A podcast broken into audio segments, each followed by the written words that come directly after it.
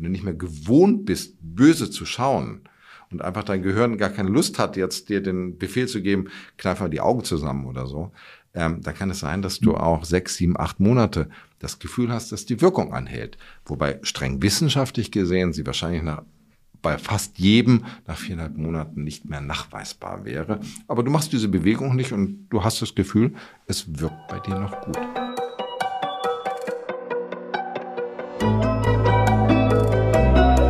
Forever Young, der Gesundheitspodcast vom Lanzerhof. Von und mit Nils Behrens. Botulinumtoxin ist für Lebewesen wie den Menschen das mit Abstand tödlichst bekannte Gift. Dennoch ist der besser unter dem Namen Botox bekannte Wirkstoff aus der Behandlung von Falten nicht mehr wegzudenken. Doch die medizinischen Anwendungsgebiete sind deutlich vielfältiger als nur für den Bereich der Kosmetik. Überdurchschnittliche Schweißentwicklung, dauerhafte Muskelverspannung oder aber auch Migräne kann damit behandelt werden. Wie das genau geht, erzählt mir mein heutiger Gast. Dr. Med Jan Nebendahl ist Facharzt für plastische und ästhetische Chirurgie im Dermatologikum hier in Hamburg. Sein Ziel ist es, die natürliche Ausstrahlung und die Persönlichkeit seiner Patienten zu unterstreichen, wobei er einen hohen Wert auf eine harmonische Balance legt. Aber er behandelt auch Bereiche, die nichts mit der Schönheit zu tun haben und darüber sprechen wir heute. Herzlich willkommen, Jan Nebendahl. Lieber Nils, herzlichen Dank für die Einladung. Schön hier zu sein. Jan, ich freue mich sehr auf das Gespräch. Wir vielleicht mal ganz kurz, damit unsere HörerInnen mitgenommen werden. Wir haben uns äh, vor ein paar Wochen zufällig in der Bahn getroffen. Du warst auf dem Weg zu einem Kongress in Berlin. Und dann habe ich gefragt, naja, und äh, was erzählst du dann so? Und dann erzählst du, du erzählst was zum Thema Botox. Und dann meine ich, aha, ist das noch etwas, was Leute hören wollen? Und dann sagtest du so, naja, äh, nicht über das Thema Falten, aber über das, was man noch alles damit machen kann. Und das war, glaube ich, der Inhalt deines Vortrages. Und dann habe ich gemeint, das interessiert meine HörerInnen bestimmt auch. Und so ist das Ganze jetzt entstanden. Also äh, wie manchmal so Themen zu uns kommen. Ja, spannend. Ne? Und zumal, also ich finde das ein sehr spannendes Thema und dieser Kongress, ähm, der ging um genau das Thema Botulinumtoxin und was man damit alles machen kann. Und das hat viel Spaß gemacht und ich glaube, es ist auch etwas, was gerade ganz stark wächst und äh, wo auch immer mehr Leute verstehen, dass es sich halt nicht um ein Nervengift handelt, dass man hier nicht vergiftet wird, sondern dass es ein Medikament ist. Und mit diesem Medikament kann man bestimmte Wirkungen erzielen. Wirkungen im Bereich der ästhetischen Medizin, aber ganz besonders auch Wirkungen im Bereich der klassischen Medizin. Im Hinblick auf das Erwartungsmanagement, diese Folge wird wahrscheinlich Botox heißen. Insofern denke ich, dass vielleicht einige Leute, die vielleicht das auch überlegen, mal äh, für die bekanntere Anwendung zu machen. Lass uns doch mal erstmal über den ästhetischen Teil sprechen und dann im zweiten Teil über den, äh, die anderen Anwendungsgebiete. Also von daher für alle HörerInnen, die der zweite Teil interessiert, dann müssen sie gegebenenfalls ein bisschen vorspulen oder wir gucken mal, wie in der Shownote dann äh, reingeben, ab wann wir dann über den nicht ästhetischen Teil sprechen. Aber wir fangen jetzt mal mit der Ästhetik an. Deswegen meine erste Frage, war die medizinische Erstanwendung sozusagen tatsächlich die Faltenbehandlung? Also ist Botox oder äh, das äh, entsprechende Gift tatsächlich dafür mal entwickelt worden? Nein, es war ein bisschen ein Zufall, dass das Botulinumtoxin auch Falten mindern kann. Ähm, das Ganze war so, dass eigentlich ein Arzt, der Augenarzt war und Schielforschung betrieben hat, also Menschen helfen wollte, die stark mit einem oder beiden Augen schielen. Und der machte die ersten Versuche damit, indem er den Muskel, der das Auge in eine bestimmte Richtung zieht, in der Regel war das immer zur Naseninnenseite, dass man diesen Muskel etwas entspannt, so dass das Auge wieder gerade steht und nicht zu der einen Seite hinklappt. Und das waren die ersten ähm, Behandlung mit diesem Botulinumtoxin am Menschen. Hat das funktioniert? Das hat sehr gut funktioniert. Das ist auch noch heute ein, ein Standard in der Augenheilkunde bei der Behandlung von einer bestimmten Schielerkrankung. Habe ich gar nicht in meinem Skript drin. Verdammt, jetzt sind wir ja doch wieder gleich äh, nicht in der Ästhetik. Doch, also, doch, doch, pass auf, pass auf. Ja, nein, sind. Nils, pass auf. Und das wird ganz spannend. Es gab ein Ehepaar, die heißen Caruthers und die leben in Kanada. Und ähm, sie ist Augenärztin, spezialisiert auf Schielen Sie lebt noch, beide leben noch. Er ist Dermatologe. Und der Sprechstundenhilfe in der Gemeinschaftspraxis, sie hatten gemeinsam eine Praxis. Lustige Kombination. Der war aufgefallen, dass die Patienten, die von Frau Dr. Caruther behandelt worden sind, im Bereich der Zornesfalte weniger Falten hatten. Und dann hat diese Sprechstundenhilfe quasi die Ärzte darauf angesprochen. Und dann haben die diese logische Konsequenz daraus ziehen können, dass vielleicht nicht nur der Augenmuskel sich entspannt, sondern auch eine bestimmte Muskulatur im Bereich der sogenannten Glabella. Das ist da, wo die, die Nasenwurzel sitzt, also eigentlich genau zwischen den beiden Augen. Und dann haben sie auch diese Sprechstundenhilfe wiederum, die ähm, bei denen gearbeitet hat und eine sehr ausgeprägte Zornesfalte hatte, haben sie mit diesem Medikament Botulinum behandelt und damit war die erste ästhetische Behandlung mit dem Botulinumtoxin quasi geboren. Die Caruthers wurden wahnsinnig angegriffen dafür. Ähm, wenn wir heute über ästhetische Medizin reden, dann ist es, glaube ich, ein Thema oder, oder ein Gebiet, was nicht mehr so tabuisiert wurde. Aber wir reden über die 80er Jahre. Diese Behandlung fand, glaube ich, wenn ich es richtig weiß, 1981 oder 1982 statt, also vor 40 Jahren. Und das war was ganz Neues, was ganz anderes. Aber sie sind weltberühmt ge geworden damit. Sie konnten es leider nicht patentieren, aber sie sind bei der Firma Allergan, die das äh, damals der Hersteller für das Medikament war. Auch das Botox ist ein, ein Markenname. Ähm, der Wirkstoff heißt Botulinumtoxin. Und wenn man über Botox spricht, dann meint man ein bestimmtes Produkt, wie bei Tempo Taschentüchern, ist das Botox von der Firma Allergan aus den USA ein Botulinumtoxin. Okay, aber es gibt dann auch von anderen Firmen Botulinumtoxin? Ja, es gibt immer mehr. Also in Deutschland sind aktuell fünf unterschiedliche Firmen mit einem Botulinumtoxin zugelassen und ich denke, das werden in den nächsten Jahren noch mehr werden. Ich habe gerade letzte Woche in einem Börsenpodcast auch gehört, dass jetzt gerade wieder ein neues zugelassen wurde letzte Woche, was angeblich dann eine längere äh, Wirkzeit haben. Aber auf das Thema Wirkzeit kommen wir ja gleich. Insofern lassen uns gucken, dass wir nicht zu sehr springen.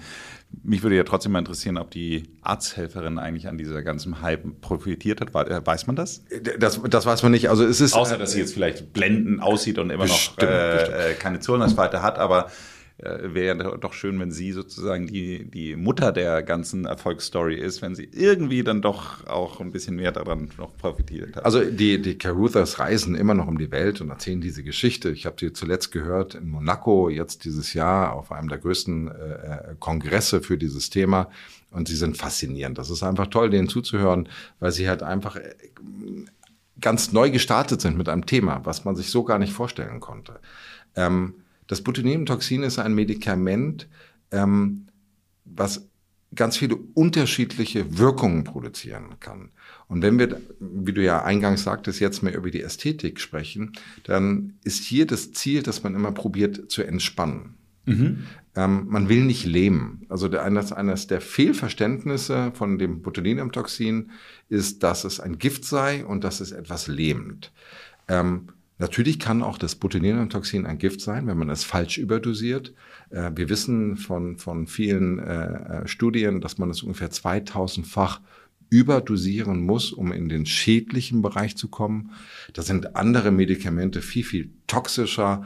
Vom Paracetamol sagt man, dass man 20 Tabletten a 500 Milligramm nehmen muss, um in ein, ein äh, ähm, Organversagen zu kommen.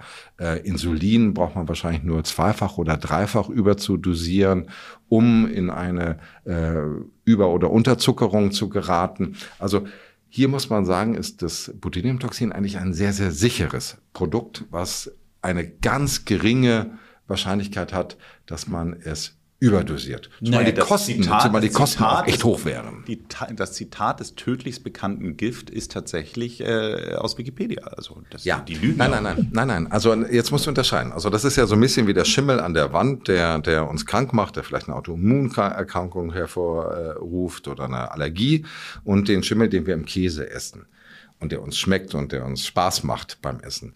Äh, beides sind Schimmel.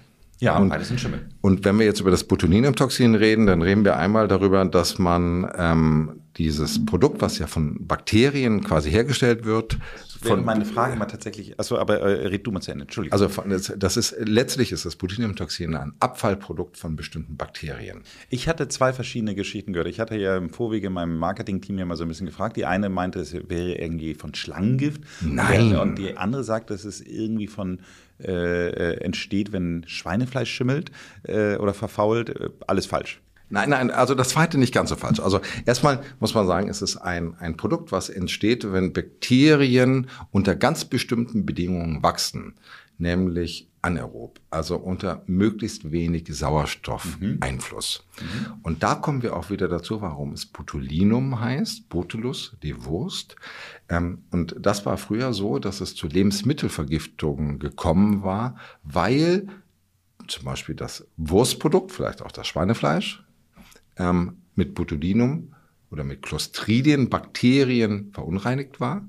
Unter bestimmten Bedingungen, wenn man die zum Beispiel geräuchert hat oder besonders lange hat abhängen lassen, in dieser Wurst eine, eine Zone entstand, wo wenig Sauerstoff war, sich diese Bakterien sehr gut vermehren konnten und dann zu einer sogenannten Vergiftung geführt haben. Ähm, deswegen ist das, das Beispiel, dass es vielleicht in Schweinefleisch früher aufgetreten ist, also in Schweinewurst, überhaupt nicht falsch. Ähm, ich habe jetzt vor ein paar Jahren mal gelesen, dass das in Lachs äh, wieder gefunden wurde, in diesen Lachs, äh, abgepackten Lachstüten, wo geschnittener Räucherlachs ähm, auf, so, auf so kleinen Scheiben ähm, da war das, glaube ich, in Norwegen, äh, kam es zu einer Vergiftung. Aber dann stellt sich ja für mich dann die Frage, ist Botox vegan? In dem Augenblick. Ähm, Scheinbar dann nicht. Doch, weil das ja von Bakterien hergestellt wird. Also wenn du jetzt sagst, dass die, dass Bakterien natürlich ein Lebewesen ist, ähm, dann wäre es in dem Augenblick nicht vegan, aber es kommt jetzt ja von keinem höheren Lebenswesen. das sind Bakterien. Aber, die Frage ist, kann man äh, quasi diese Bakterieneffekt sozusagen auch ohne ein tierisches Produkt herstellen? Ähm, ja, ich denke ja. Da, also wenn ich ein bisschen überfragt, da müsste man jetzt einen Biochemiker nochmal hinzuziehen. Aber ich glaube ja. Okay, gut. Dann lass uns aber mal äh, trotzdem drüber sprechen, damit wir das Ästhetikthema auch abgehakt haben. Ich habe das Gefühl, so wir reden jetzt hier schon seit elf Minuten und äh, wir sind noch nicht ganz zum Kern der, der Anwendung gekommen und wir wollen ja eigentlich über ganz andere Anwendungen noch sprechen. Deswegen hau sie doch mal raus, die Top 5 Anwendungsbereiche der Ästhetik aus deiner Sicht. Also Zornesfalte, Zornesfalte, Zornesfalte, Zornesfalte. okay. Damit, das hat das, also, damit hat das begonnen und das ist immer noch die Nummer eins. Okay, das heißt also, dass man nicht so grimmig guckt. Genau, dass man nicht so grimmig guckt, dass man nicht so böse schaut. Ich finde es ganz lustig, ich finde es ganz lustig, ich muss nur in dem Zusammenhang ähm, mich outen. Ich habe tatsächlich auch mal ein paar Folgen Sex in the City geschaut und äh, da gab es dann so eine, so eine äh, Situation, wo dann die ähm, Sarah äh, Jessica Parker dann irgendwie dann sagt, ah, ich möchte was verkünden, irgendwie sowas so. Und dann freut sich Samantha wahnsinnig und sagt dann so, ah, du hast dich endlich entschlossen, Botox zu benutzen. Ah, es wird dir super gefallen. und äh, es war natürlich was anderes, aber da merkt man auch nochmal, was das eigentlich auch so für ein Thema war. Und äh, tatsächlich auch für mich das erstmal herangetragen, wirklich Zornesfalte. So. Ja. Also, das ist also der Klassiker ist die Zornesfalte. Wie damals von den Caruthers in der Erstbehandlung ist ja auch heute noch der Standard. Also wenn man davon spricht, dass man eine Behandlung beginnt, dann ist es häufig mit der Zornesfalte. Ich dachte immer, dass man das auch über Hyaluronfiller machen kann. Ja, man kann auch eine Zornesfalte auffüllen, das ist richtig. In der Regel sollte man aber erst entspannen. Weil wenn du in die nicht entspannte Zornesfalte diese Hyaluronsäure einbringst, dann könnte sie sich verteilen durch die Bewegung. Ah. Also idealerweise würdest du zwei Wochen vor der Hyaluronsäurebehandlung die Muskulatur etwas runterfahren, etwas entspannen, dass die Muskulatur nicht mehr ganz so sehr zieht, dass du nicht mehr ganz so böse schauen kannst. Und wenn dann noch eine zu ausgeprägte Zornesfalte trotz einer guten Wirkung des Botulinumtoxins vorhanden ist, dann könnte man mit ein, etwas einer sehr wenig vernetzten Hyaluronsäure diese Falte auffüllen. Sie ist aber nicht ganz so beliebt, diese Behandlung, weil das für die Hyaluronsäure eines der gefährlichsten Zonen des, des Gesichts ist. Nicht für das Botulinumtoxin, ganz, ganz wichtig. Nicht für das Botulinumtoxin, sondern für die Hyaluronsäure ist der Bereich der sogenannten Glabella, also zwischen den Augen, ganz, ganz gefährlich, weil da ganz viele Gefäße verlaufen, die zum Auge führen und da will man auf gar keinen Fall irgendwelche Probleme schaffen.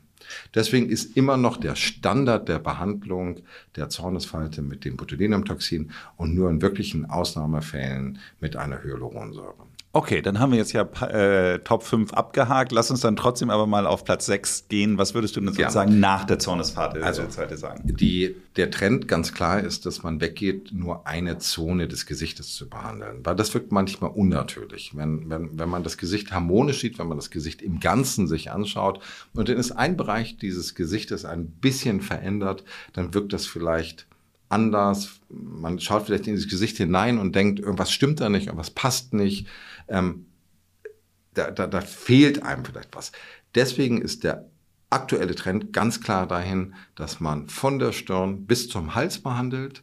Ähm, nicht viel überall, sondern ein bisschen gezielt die Stirn, gezielt die Zornesfalte, Augenbrauen anheben, um die Augen herum, aber auch im unteren Gesichtsdrittel, um den Mund herum die Kaumuskulatur und auch den Übergang zum Hals. Es gibt ja so ein paar Worte, die ich erst von Ildiko von Kürte gelernt habe, unter anderem die Nasolabialfalte. Ich kann es nicht mehr richtig gut aussprechen, aber das sind ja diese Falten, die so um die Nase hin zum Mund gehen. So. Und dass das ja auch etwas ist, was dann scheinbar nicht so gewollt ist. Wäre das dafür auch ein Anwendungsgebiet? Nein, also super Frage. Ich merke, du hast dich total darauf vorbereitet. Super. Also das Botulinumtoxin funktioniert nur bei mimischen Falten. Mhm. Bei Falten, die durch Bewegung entstehen und nicht bei sogenannten statischen Falten. Und die Nasolabialfalte, die du gerade ansprichst, das ist eine Falte, die eine ästhetische Einheit unterscheidet. Die Nasolabialfalte äh, begrenzt den Übergang von der Wange zur Oberlippe und äh, zur äh, Unterlippe. Mhm. Und hier handelt es sich um eine Falte, die statisch ist und nicht durch Bewegung verursacht wird. Sie ist vielleicht durch Bewegung mehr sichtbar oder anders sichtbar, aber der, die Ursache dieser Falte ist nicht eine Bewegung. Und dadurch kann man diese nicht mit Botulinumtoxin behandeln. Das wäre Quatsch und falsch. Okay, dann äh, wie ist es mit den Falten, die so auf der Oberlippe entstehen? Das heißt also, jetzt muss ich mal einen Tipp abgeben. Würde ich grundsätzlich denken, könnte auch eher statisch sein, könnte ich mir aber vorstellen, dass es durch eine Entspannung sich glätten lässt. Also genau. ich würde auf Botox tippen. Ja, Super, geht super. Gibt zwei Bereiche, die du machen kannst. Du kannst einmal diese, äh, diese Plissé-Fältchen, diese Raucherfältchen, die Amerikaner sagen auch ganz gemein Barcode-Falten dazu. Mhm. Ähm, die kannst du mindern durch das Botulinumtoxin. Du kannst aber auch noch was anderes machen. Du kannst das Lippenrot noch ein bisschen rausdrehen durch eine Behandlung mit Botulinumtoxin. Wird Lip Flip genannt und führt dazu, dass das Lippenrot etwas sichtbarer wird. Auch das eine Rot sehr, wird sichtbarer. Genau. Interessant, warum? Weil die Muskulatur äh, der Oberlippe dazu führt, dass wir beim Sprechen und auch beim, durch das Älterwerden immer mehr das Lippenrot in den Mund ziehen. Und durch die Behandlung mit Botulinumtoxin entsteht, dass diese Lippe etwas stärker evertiert wird und das Lippenrot etwas stärker nach außen gedreht wird. Also ich habe de facto dann etwas dickere Lippen? Nein, du hast auf gar keinen Fall dickere Lippen, weil wir nichts auffüllen, sondern wir verändern das Zusammenspiel von Muskulatur und erreichen, wenn das korrekt angewendet wird, dass das Lippenrot sich ein bisschen mehr nach außen stülpt. Okay. Aber auf keinen Fall dadurch dicker erscheint. Okay. Einfach das heißt, jetzt lass, uns mal, jetzt lass uns mal kurz von oben nach unten gehen. Das heißt also, die Stirn, Zornesfalte, dann gehen wir mal kurz hoch auf die Stirn, da genau. Äh, macht Sinn. Dann gehen wir runter auf die, äh, wie heißt das, so Lachfalten neben den genau. Augen so. Ja, wenn du gemeinsam willst, sagst du Krähenfüße. Krähenfüße, genau. Dann gibt's ja aber auch noch sowas, was so oberhalb der Wange auch entsteht, wenn man lacht. Das sind ja nicht die Krähenfüße. Die Krähenfüße gehen ja direkt vom Auge weg äh, und die, die, die, das andere, wie heißen die? Gibt es da auch Namen für? Ja. Was so also quasi neben dem, neben den Augenring, theoretisch, wenn man welche hätte, wäre. Ja, also es, es werden auch, auch also wir, wir nennen das periokuläre Falten, also Falten um das Auge herum. Okay, das heißt also, die, die werden mit den Cremefüßen mitgemacht. Genau, so. Ja. Dann gehen wir weiter runter, dann haben wir jetzt schon gemerkt, die Nasolabialfalte ist es nicht. Dann aber gehen wir um den Mund herum, auch unten, was ja, am Mund? Ja, ja genau, einmal rum, genau. Wir haben so. noch die Lachfalten an der Nase äh, vergessen. Es gibt noch sogenannte Bunny Lines, ah, heißen ja, wirklich so Hasenfältchen. Kann eigentlich ganz süß aussehen, ja. Ja, aber wenn die zu stark sind, dann sieht man so ein bisschen kindlich und ähm, ja, so häschenartig aus. Deswegen, wenn man so ein bisschen royalen Touch haben will, ähm, dann sollte man die reduzieren. Royaler und, Touch ist natürlich in dem, äh, es ist jetzt gerade vor, vor drei Tagen die Queen gestorben, wenn wir diese Aufnahme machen. Also royaler Touch ist wahrscheinlich sehr en vogue. Ja. Und ähm, was wir auch nicht gesagt haben, du kannst natürlich auch noch die Falten im Unterlidbereich etwas reduzieren. Mm. Tatsächlich? Ja. Im Unterlidbereich. Du musst dir den Ringmuskel des Auges so vorstellen, dass er wirklich wie so ein Ring komplett einmal um das Auge herum geht. Und das ist ganz wichtig, dass man ihn nicht nur an einer Stelle behandelt, sondern dass man ihn als Ring behandelt. Hals? Hals geht super. Hals geht super? Hals geht super, ist nur sehr aufwendig, weil man sehr viele Einheiten braucht. Der Hals ist eine große Fläche zu behandeln, diese sogenannte platysmale Muskulatur, eine sehr, sehr dünne Muskulatur, wo du einfach viel Produkt brauchst und dadurch die Behandlung relativ teuer ist. Du hast ja eben gerade gesagt, dass äh, zum Beispiel Hyaluron in die Stirnfalte nicht ideal ist, weil es ein gewisses Risiko gibt. Lass uns doch mal aber trotzdem mal über eventuelle Nebenwirkungen für den Patienten sprechen. Also die gibt es auf alle Fälle. Das, das beginnt einfach damit, dass es ähm, eine gewisse Unzufriedenheit mit dem ästhetischen Ergebnis geben kann. Zu viel, zu wenig. Mhm. Dass man es einfach für sich nicht mag, dass man sich daran gewöhnen muss. Das ist ein bisschen normal und das wird jedem ein bisschen so gehen. Also wenn du das erste Mal so eine ästhetische Behandlung bekommst, dann wirst du dich schon nach ein paar Tagen fragen, mag ich das, gefällt mir das, bin ich damit happy. Ähm, es gibt natürlich auch Nebenwirkungen, die etwas gefährlicher sind. Äh, du kannst einen Bluterguss bekommen. Dieser Bluterguss kann sichtbar sein, er kann dich stören, er kann auch schmerzhaft sein. Ähm, es kann zu Asymmetrien kommen, dass eine Gesichtshälfte sich anders bewegt als die andere, äh, dass die Stirn ähm, ein bisschen herunterkommt, damit die Augenbraue sich ein bisschen über das Auge legt, du vielleicht auch das Auge nicht so gut öffnen kannst. Das sind so die ganz äh, großen Katastrophen mit der Botulinumtoxinbehandlung.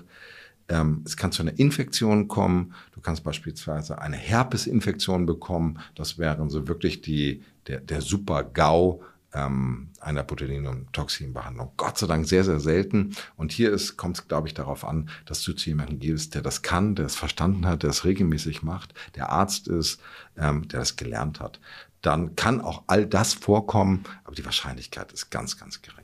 Ja, ganz spannend, dass du das sagst. Ich habe das jetzt gerade äh, mit einem Freund, der hier nicht genannt werden möchte mit Sicherheit, aber der hat dann auch äh, gesagt, dass er sich jetzt gerade von seiner befreundeten Ärztin, die dann einfach das Zeug besorgt hat, dann einfach mal was in die Stirnesfalte äh, spritzen lassen, wo ich auch dachte, so Gott, oh Gott, das würde ich im Leben niemals machen, irgendwie sowas, weil äh, ich finde, man sollte solchen Sachen dann, gerade wenn es auch mit der Gesundheit zu tun hat, immer den Profis überlassen. Also von daher ein sehr wichtiger Hinweis. Kommen wir aber trotzdem mal, in dem Fall wäre es wahrscheinlich auch äh, ein Kostenpunkt. Ähm, du sagtest eben halt schon, dass man insbesondere durch, durch den Hals, dass man sehr viel Menge braucht. Äh, deswegen fangen wir doch mal hier bei den kleinsten und dem Top 5 an. Wenn ich jetzt einfach nur meine Stirnesfalte entspannt haben möchte, dann braucht man, glaube ich, eine gewisse Anzahl von Einheiten. Äh, genau. So, das heißt also, wie viele Einheiten brauche ich so für die Stirn? Ja, das ist also das ist jetzt so ein bisschen äh, komplizierter zu, zu beantworten, weil es inzwischen fünf unterschiedliche Hersteller gibt und diese Hersteller unterscheiden sich so ein bisschen, wie sie diese Einheiten nennen und wie sie diese Einheitsgröße quasi definieren. Mhm. Wenn man von dem Markenhersteller geht, den wir vorhin schon genannt haben,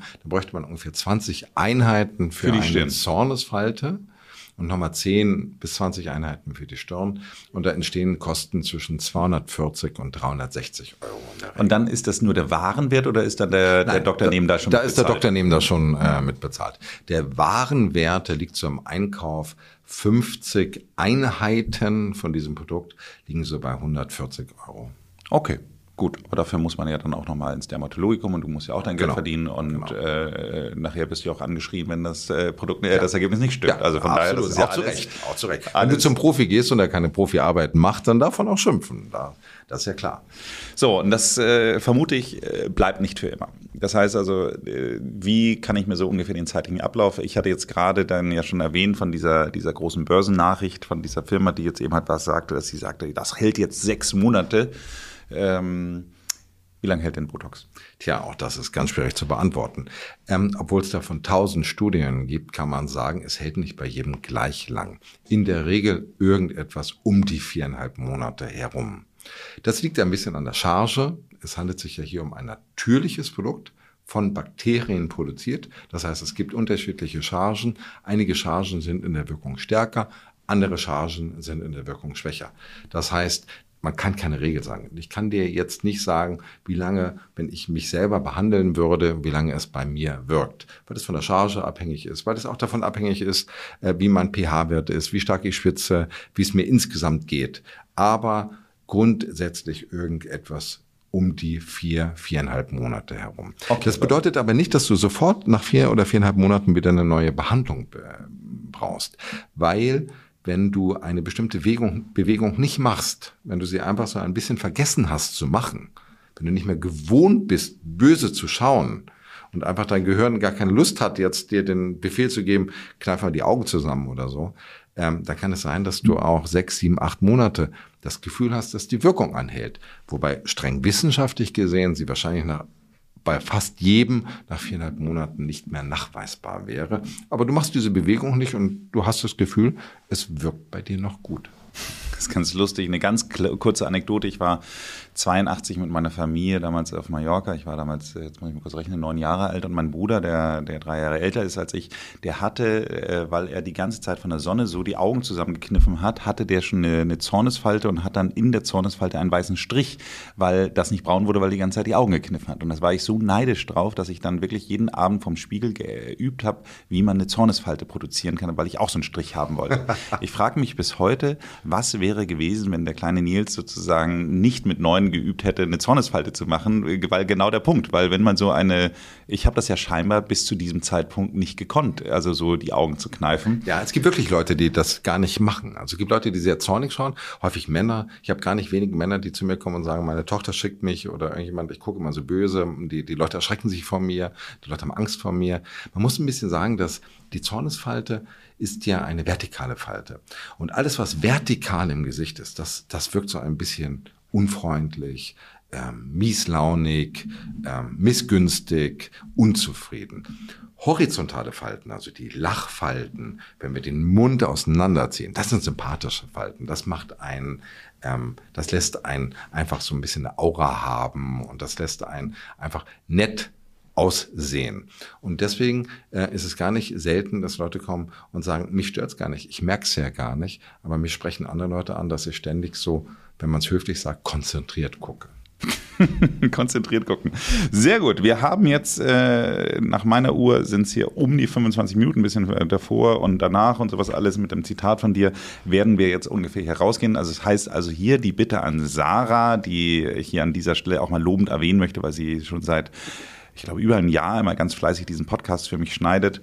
Also, liebe Sarah, bitte an dieser Stelle vielleicht mal kurz in die Shownote schreiben. Ab jetzt verlassen wir zumindest den klassischen Bereich der Ästhetik und kommen mal zu den Inhalten, weswegen du in Berlin warst. So, und ich habe mir hier auch ein paar Notizen gemacht und äh, verschiedene Bereiche äh, mir aufgeschrieben. Und der erste und der zweite hat tatsächlich noch was mit der Haut zu tun. Das heißt also, ich habe hier mir als ersten Punkt äh, damals notiert, Verbesserung der Hautqualität, was ja dann nicht ein ganz klassischer ästhetischer Teil ist. Zumindest habe ich so verstanden. Aber äh, dafür habe ich jetzt ja dich als Experten hier. Ja, auch da war es wieder ein Zufall. Ne? Das ist ja immer, also die Medizin lebt ja auch immer davon, dass Leute gut beobachten, eine tolle Aufmerksamkeitsgabe haben und Dinge sehen. Und ähm, wenn Patienten über einen längeren Zeitraum konsequent in einem bestimmten Bereich des Gesichtes mit einer Botulinumtoxin-Behandlung behandelt worden sind, dann kann man bemerken, dass die Haut in diesem Bereich deutlich besser wurde. Was heißt besser?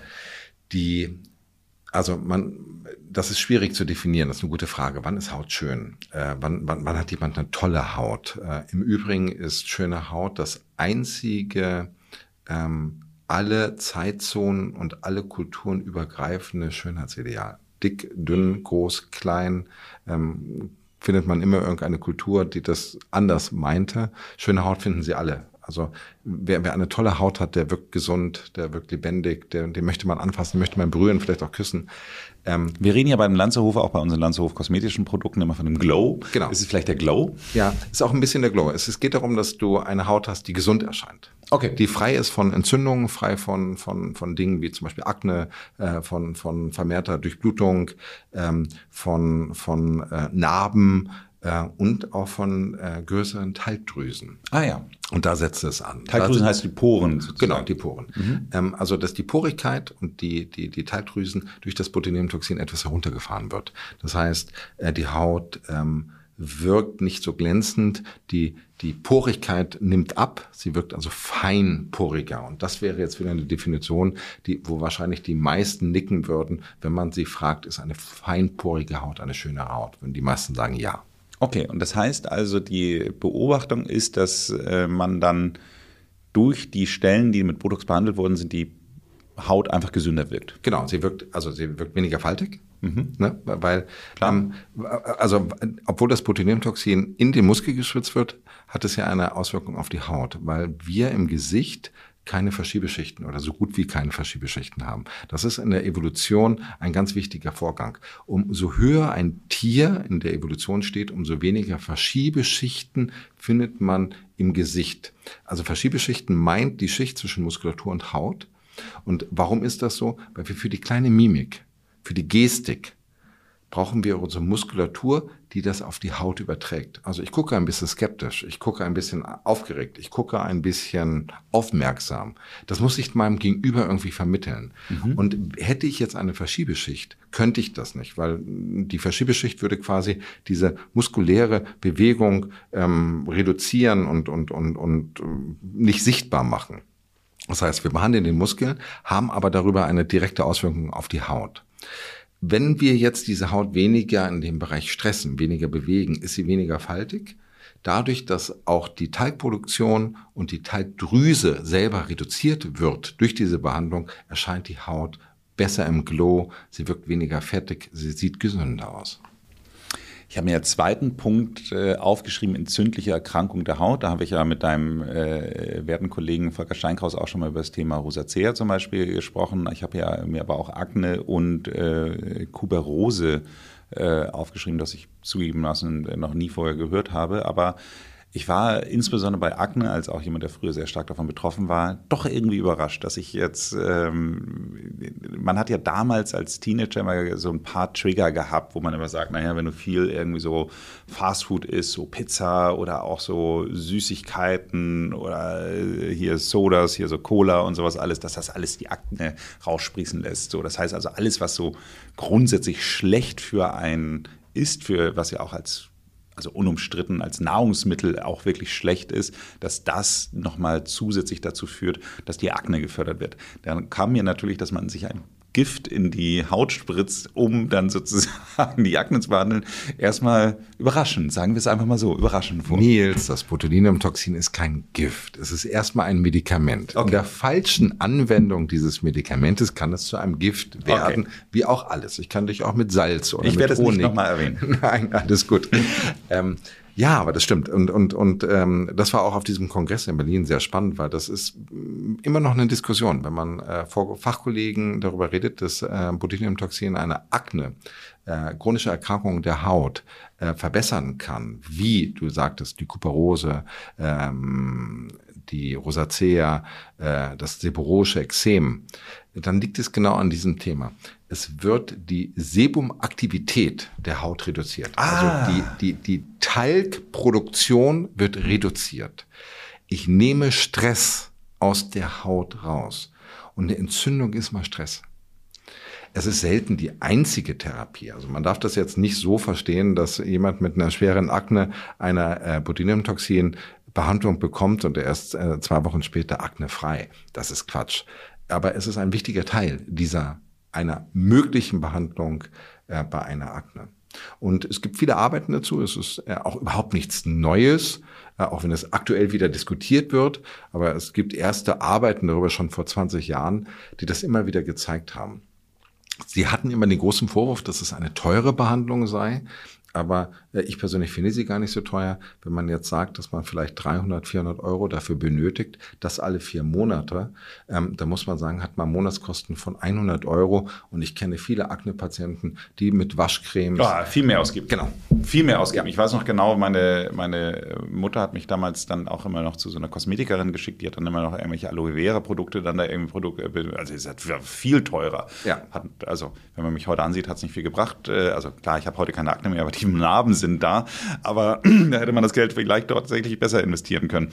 Aber äh, spannend. Ich finde das aber auch was mir total nachvollziehbar ist, weil ich mich mit äh, Volker Steinkraus so intensiv über das Thema Rosacea auch unterhalten habe, ist natürlich auch etwas ist, was ja so ein bisschen wuchert im wahrsten Sinne des Wortes. So, das heißt also, es ist ja eine Entzündung, die sich ausbreitet und dass man da tatsächlich wie eine Art Feuerschneise dann äh, tatsächlich eine Entspannung in die Haut bringt, dass da quasi die entspannte Haut dann diese, dieses, das Feuer sich nicht weiter ausbreitet, genau. ja. finde ich ja total, äh, also das macht wiederum für mich Sinn, das verstehe ich ja auch als Nichtmediziner. Ein schneller Hinweis in eigener Sache. Falls ihr Lust bekommen habt, auch für den Lanzerhof in Hamburg zu arbeiten, schaut doch mal unter www.lanzerhof.com slash karriere. Hier sind einige spannende Stellen ausgeschrieben. Und wer weiß, vielleicht lernen wir uns dann bald als Kollegen kennen. Sehr schön, dann komme ich mal zu dem nächsten Punkt, äh, Schweiß. Ein Klassiker an der Botulinumtoxin. Ein Klassiker? Ein Klassiker. Man muss sagen, ähm, Schwitzen ist was lebensnotwendiges und wir alle schwitzen und das ist völlig normal ist, wenn man äh, Sport macht, wenn man aufgeregt ist, äh, wenn man was Scharfes isst, dass man schwitzt. Das gehört dazu und das ist auch wichtig für die äh, Regulation der Körpertemperatur.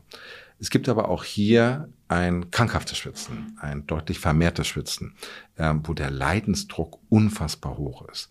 Das sind Leute, die ähm, sich zwei, dreimal am Tag umziehen müssen, weil sie unter den Armen ganz stark schwitzen, weil sie an den Händen oder an den Füßen ganz stark schwitzen oder auch im Gesicht, ähm, um die Lippen herum, an der Stirn oder auch die, die behaarte Kopfhaut und ähm, die Grenze zu ziehen, was ist hier normal ähm, und wann entsteht ein sogenanntes pathologisches Schwitzen, das ist relativ schwierig, weil das natürlich auch von Hormonen, von äh, Außentemperatur und so weiter abhängt.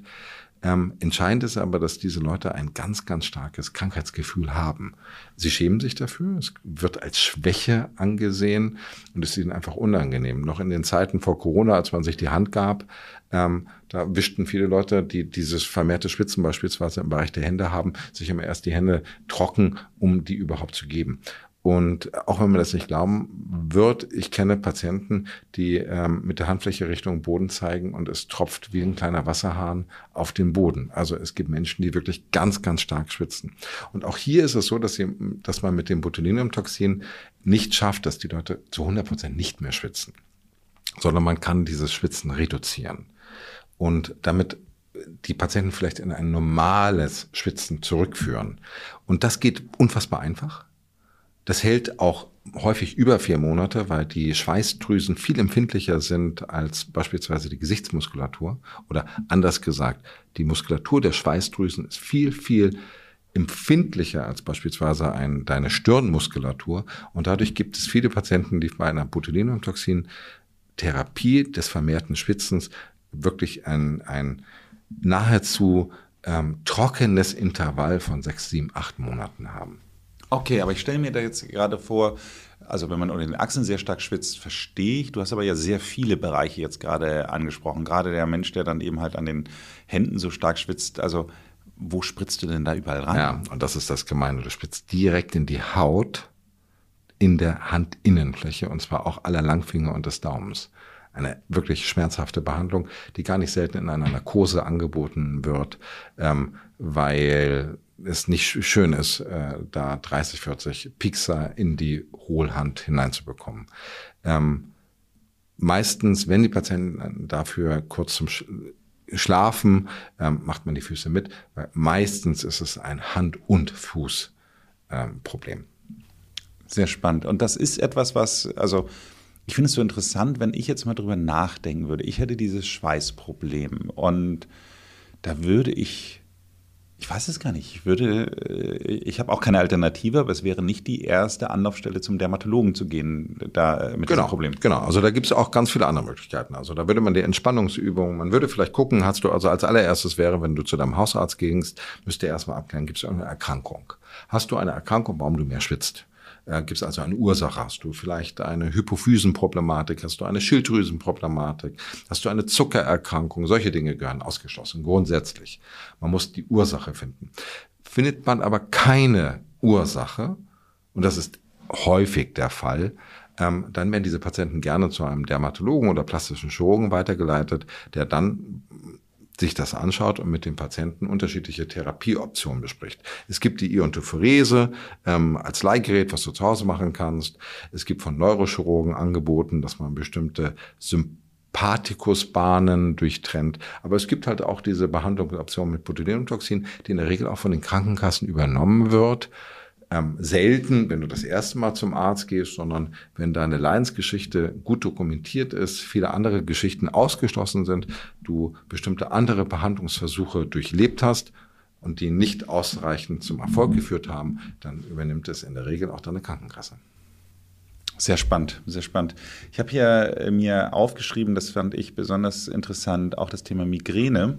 Ähm, das hat aber, glaube ich, wenn ich es richtig erinnere, das ist unsere Zugfahrt schon ein bisschen her, ähm, aber ein bisschen was mit der Entspannung der Nackenmuskulatur zu tun. Genau. Ist das richtig? Ja, also auch Migräne ist eine, eine ähm, also man muss anders sagen, der Kopfschmerz ist eine Behandlung äh, oder mit Botulinumtoxin kannst du viele Formen des Kopfschmerzes bessern.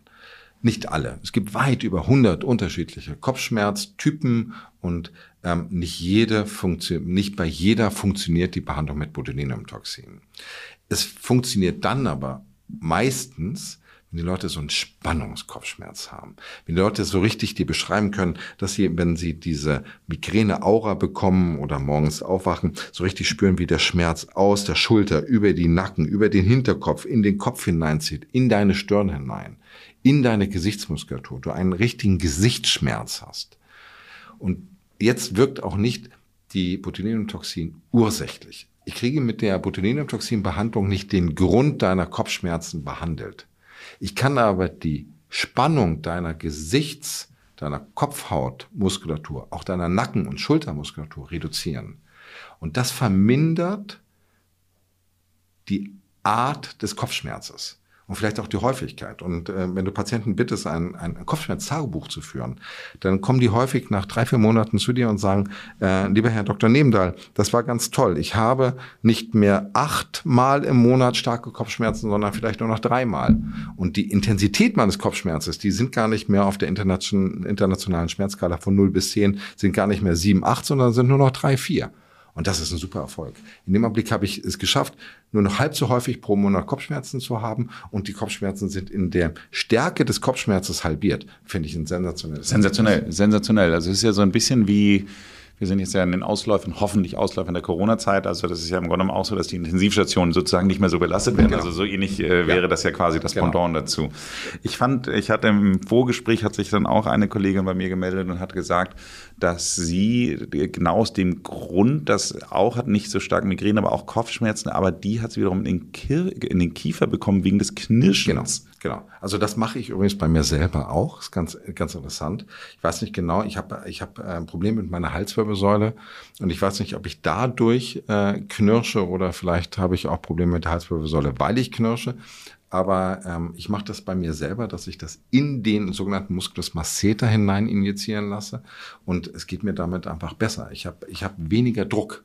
Es scheint irgendwas, was ich nachts verarbeite. Irgendwie muss ich nachts irgendeine Anspannung haben und die schaffe ich damit zu reduzieren. Auch nochmal hier, ich löse kein ursächliches Problem. Ich reduziere Ausmaß. Und das ist ganz wichtig zu verstehen. Ich löse nicht das Problem. Ich löse mit der Botulinumtoxin nicht den Grund, warum jemand knirscht. Ich kann aber erreichen, dass er nicht mehr mit so viel Power knirscht. Und das hat ein paar Vorteile. Er hat dadurch weniger Schmerzen, er macht vielleicht seine Zähne auch weniger kaputt oder er zerbeißt auch vielleicht die Schutzschiene, die ihm der Zahnarzt gebastelt hat, seltener und braucht nicht alle einmal im Monat eine neue, sondern vielleicht nur noch alle sechs Monate eine neue. Ich werde dich da nochmal mit Bernhard Schlegel, unserem Sportwissenschaftler, äh, zusammenbringen. Das ist, glaube ich, eins seiner Lieblingsthemen, äh, genau diese Verbindung von Halswirbelsäule und Knirschen. Also von daher äh, haben wir danach nochmal Gesprächsbedarf. das gehört gerne, jetzt gerne. zwingend in die Folge. Ähm, den letzten Punkt, den ich mir aufgeschrieben habe, wahrscheinlich hast du noch mehr, aber, aber den ich mir aufgeschrieben habe und der hat mich total überrascht. Also, und, ähm, Jetzt bin ich sehr gespannt auf die Erklärung Depression. Also äh, Botox gegen Depression. Ja, ist, äh, also ganz spannend, ganz, ganz spannend. Und ähm, wenn man das vor einem neurologischen Fachpublikum äh, anspricht, dann bekommt man wirklich auch wildeste Zurufe. Die Idee dahinter ist relativ einfach. Ähm, schau, schau mal längere Zeit zornig setz dich mal vor den Spiegel und guck mal richtig böse in den Spiegel. Guck mal dich richtig böse an im Spiegel oder auch ohne Spiegel. Kneif mal zehn Minuten, Viertelstunde richtig deine Augenbrauen zusammen und probier mal so zornig zu gucken wie möglich. Und wirst merken, es geht dir dadurch nicht gut. Du wirst merken, dass du schüttest gerade keine Glückshormone aus. Das ist nicht gerade so ein Moment, wo du danach sagst, hey, super, äh, ich bin gut drauf, mir geht's spitze. Und jetzt kommt dieser Umkehrschluss. Es geht bei der Behandlung der Depression nur darum, die ähm, Zornesfalte zu behandeln. Man behandelt hier wirklich nur eine Region. Es geht nicht um die Augen herum, das soll man gerade nicht machen. Die Lachfalten soll man auf keinen Fall reduzieren, sondern das, was ich vorhin mal gesagt habe, wirklich nur diese vertikalen Falten. Auf keinen Fall die horizontalen Falten. Und man hat einfach gesehen, dass Menschen, denen man die Möglichkeit etwas reduziert, böse zu schauen, sich besser fühlen. Also es ist dieses, dieses Thema, man, man, man hat das ja ganz häufig so Kalenderspruchratgebern und solchen Sachen, dass man mal sagt so, beginne jeden Tag so mit 30 Sekunden lächeln. So, genau. Du wirst automatisch besser gelaunt sein. Äh, du sagst es. Und, und das ist auch, auch hier ne, ähm, ganz wichtig zu verstehen, Botulinumtoxin heilt keine Depression. Es ist aber ein Tool, eine Behandlungsoption, eine Depression zu mindern. Und wenn ich erreiche, dass jemand sich halt einfach nicht so zornig empfindet und sich selber nicht so zornig macht, dann kann ich vielleicht die Depression etwas besser. Und da gibt es Arbeiten drüber. Ist nicht so, dass das, das kann man untersuchen. Ja, da kann man sehr schöne Gruppen bilden. Und das hat sich gezeigt, dass die Patienten, die mit dem Botulinumtoxin behandelt worden sind, das als vorteilhaft und gut angesehen haben. Äh, die Studien waren durchweg positiv. Ähm, wenn man es ein bisschen kritisieren will, dann kann man natürlich auch sagen, das waren Patienten, denen man zugehört hat, denen man eine Behandlung gegeben hat, denen man Aufmerksamkeit geschenkt hat, um die man sich gekümmert hat. Und auch das könnte schon ein Vorteil für eine Depression gewesen sein. Wird sowas dann, also kommen Leute genau gezielt deswegen zu dir? Ja, also sie kommen nicht zu mir äh, als Dr. Jan Nebender, sondern sie werden dann von ihrem Neurologen zu mir geschickt. Interessant. Die Neurologen machen diese Behandlung ein bisschen, un, also obwohl sie das Problem das könnten, machen sie sie nicht so gerne, weil man dafür relativ wenig Einheiten braucht. Man muss das Medikament im Kühlschrank haben, man darf es nicht länger als 24 Stunden im Kühlschrank angebrochen liegen lassen. Das heißt, entweder hast du eine große neurologische Praxis oder Klinik, wo das wirklich durchläuft, aber mal ein Patient alle zwei Wochen es rechnet sich einfach nicht. Und deswegen schickt man die dann gerne natürlich zu solchen Ärzten wie mir, äh, wo wir viele dieser Fläschchen pro Tag verbrauchen. Naja, nicht nur, es rechnet sich nicht, sondern auch da bin ich wieder bei dem Punkt, wenn der Neurologe es nur einmal im Monat macht, genau. dann würde ich auch kein Vertrauen dazu haben, dass ja. er das gut ja. macht. Also ja. sorry an alle Neurologen an dieser Stelle, aber ähm, es ist ja einer, wir haben ja zum Beispiel am Lanzerhof haben wir ja eine eigene Koloskopie. Das heißt also, wir haben ja die Möglichkeit der Darmuntersuchung vor Ort aber wir haben keinen festangestellten Gastroenterologen, genau aus diesem Grund. Weil wenn der nur, äh, ich sage mal, in der Woche fünf Patienten hat, dann ist das Verletzungsrisiko viel höher, als wenn wir jemanden kommen lassen, der das jeden Tag fünf bis zehn Mal macht äh, und dann einen Tag eben halt im Lanzerhof. Also von daher, das ist genau der Grund. Man muss dann eben halt einfach, die Routine ist bei einigen Sachen und so, umso größer das Risiko ist, umso größer, wichtiger ist die Routine, genau aus diesen Gründen. Ja, Spannend. Ist meine Liste, meine Liste ist hier zu Ende. Jetzt ist die Frage, äh, ob der Nils ein aufmerksamer Zuhörer war oder ob ich was Elementares vergessen Nils, habe. du hast alles, also ich war, ich war überrascht, wie gut du dich erinnern kannst. Ich erinnere, dass unsere Zugfahrt nach Berlin, glaube ich, eine, eine Stunde und 45 Minuten gedauert hat, für mich rumging, wie wenn das eine Viertelstunde gewesen wäre. Und auch dieses Gespräch jetzt gerade, ich glaube, wir sprechen schon wieder. Ähm, wir sprechen schon wieder seit 46 Minuten. Seit 46 Minuten und es kommt mir wirklich wieder vor, wie wenn es zehn Minuten gewesen wären. Aber wow, äh, super vorbereitet. Äh, und ich habe gemerkt, das ist wirklich auch ein Thema, was dich, was dich äh, total interessiert, interessiert, total interessiert, weil ich tatsächlich auch das erste Mal aus privaten Gründen wirklich mit, mit diesem Migräne-Thema, also nicht ich persönlich, aber in meinem direkten Umfeld, äh, überhaupt vom Botox erfahren habe. Ich habe noch nie äh, bis zu dem Zeitpunkt äh, von Botox irgendwie gehört und das war tatsächlich das erste Mal, dass eben halt ein, ein innovativer Orthopäde damals der Meinung war, dass er eben halt einer Person in meinem näheren Umfeld äh, mit dieser äh, dieses Thema Migränenbehandlung eben halt über Botox machen kann. Und da äh, hatte dann äh, diese Person dann auch gesagt, naja, das wenn noch was übrig ist, dann kann, kann ich das ja gleich auch noch für meine Stirn benutzen. Äh, ist natürlich nicht passiert, aber nichtsdestotrotz. Deswegen fand ich das Thema extrem spannend. Womit ich auch zu meiner letzten Frage komme. Meine letzte Frage ist ja immer ein Tipp für unsere HörerInnen. Wenn wir jetzt ähm, jemanden haben, der äh, sich für das Thema interessiert. Und äh, nicht alle können zu dir, Jan Nebender, hier nach Hamburg kommen. Dann, was würdest du jetzt sozusagen empfehlen, äh, als, als sozusagen letzten Tipp auf die, auf die Reise geben? Gerade auch, wenn man vielleicht sich mit Themen beschäftigt, weil ich finde, jetzt mag ich dann vielleicht deinem Fachbereich ein bisschen Unrecht geben, aber mir kommt der ästhetische Bereich etwas trivialer vor, weil es nachvollziehbarer ist, sozusagen, wo man reinspitzt, als jetzt, wenn wir über sowas wie Schweiß, Knirschen, ähm, Depressionen sind wir jetzt wieder beim anderen Thema, Migräne, aber so, wo, wo würdest du empfehlen, sollen unsere HörerInnen nachsuchen, worauf sollen sie achten? Ja, also äh, ganz, ganz wichtig, geht zu einem Facharzt geht zu jemandem, der das gelernt hat. Geht bitte nicht zu ähm, Kosmetikerinnen oder ähm, Heilpraktikern oder irgendwie so etwas. Mir ist ganz wichtig, das Botulinumtoxin ist ein Medikament, ein unfassbar sicheres Medikament und für mich ein ganz, ganz besonderes Medikament, wo ich auch probiert habe in diesem Gespräch mit dir, ist so ein bisschen wegzubekommen von der Giftschiene, weg von dem Thema Schlangengift, das hat mit Schlangen wirklich gar nichts zu tun, hin zu einem zugelassenen Medizinprodukt, was auch nur Ärzte, ganz wichtig, es dürfen nur Ärzte spritzen. Dass es nicht so ist, wissen wir alle. Aber mir wäre wichtig, an, an, an die Zuhörerinnen zu richten, ähm, geht zu einem Facharzt, es kann ein Dermatologe sein, es kann ein plastischer Chirurg sein, es kann aber auch ein HNO-Arzt sein. Ähm, geht dorthin, fragt ihn, ob er das kann, ob er das regelmäßig macht, wie du sagtest, mit der Koloskopie, ob er da Erfahrung hat. Und ich glaube, dann seid ihr richtig aufgehoben. Wenn ihr da ein gutes Gefühl habt, ähm, dann seid ihr richtig aufgehoben äh, und ihr selber könnt es sehr gut beurteilen, denn das Botulinumtoxin ist in dem Ergebnis für den Patienten total klar zu erkennen. Es ist völlig klar, ob meine Zornesfalte noch weiterhin eine Zornesfalte ist, ob ich noch weiterhin stark schwitze ob, ob meine Akne äh, äh, sich nicht verbessert und so weiter. Die Qualitätskontrolle kann der Patient unfassbar gut selber machen und er kann selber ganz genau erkennen, war dieser Arzt gut oder war er nicht gut. Vielen Dank fürs Gespräch. Ich freue mich auf unsere nächste Bahnfahrt. Lieber Nils, ich mich auch. Vielen Dank.